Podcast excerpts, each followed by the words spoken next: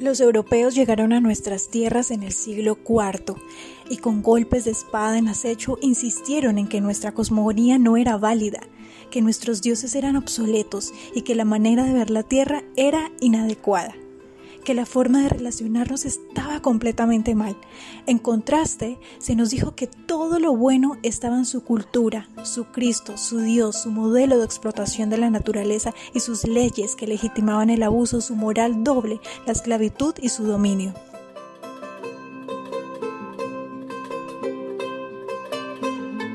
Así se mantuvo el régimen hasta que la sangre que manchó el agua cristalina del río Teatinos selló la proclamada independencia pero ya no éramos los mismos. Nos transformamos en una mezcla entre blancos, negros e indios con otra mentalidad, o mejor dicho, sin ninguna. Fuimos incapaces de volcarnos a lo propio, rescatarlo o reconstruirlo. Preferimos mirar hacia afuera, como hijos huérfanos en búsqueda de ayuda.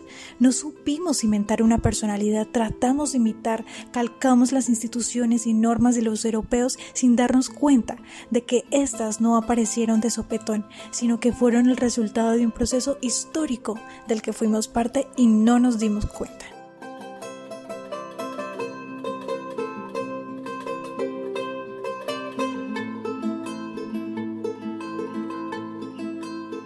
Mientras continuamos marginando a los pocos que trataban de guardar nuestras raíces, tomamos un cúmulo de normas que no nos pertenecían y las adoptamos como propias, sobre todo las francesas, como si la dinámica social de Somondoko fuera similar a la de Versalles.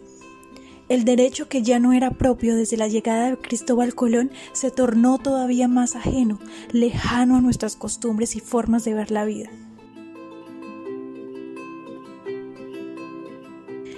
Hasta inicios de los 90 nos dimos cuenta que el país no solamente era descendencia blanca, sino que también habían indígenas, negros, campesinos y todas las mezclas posibles de ellos. Pero solo les otorgamos a algunos el poder de gobernarse por sus propias leyes, eso sí, siempre y cuando no se traspasara el marco de la ley occidental. Además, este pequeño reconocimiento tampoco frenó el importe de modelos normativo-culturales que conviven con los antiguos, logrando mezclas curiosas, por decirlo menos, que nos permiten tener un sistema penal parecido al estadounidense actual y un catálogo de normas civiles vigentes en la Francia de Napoleón I.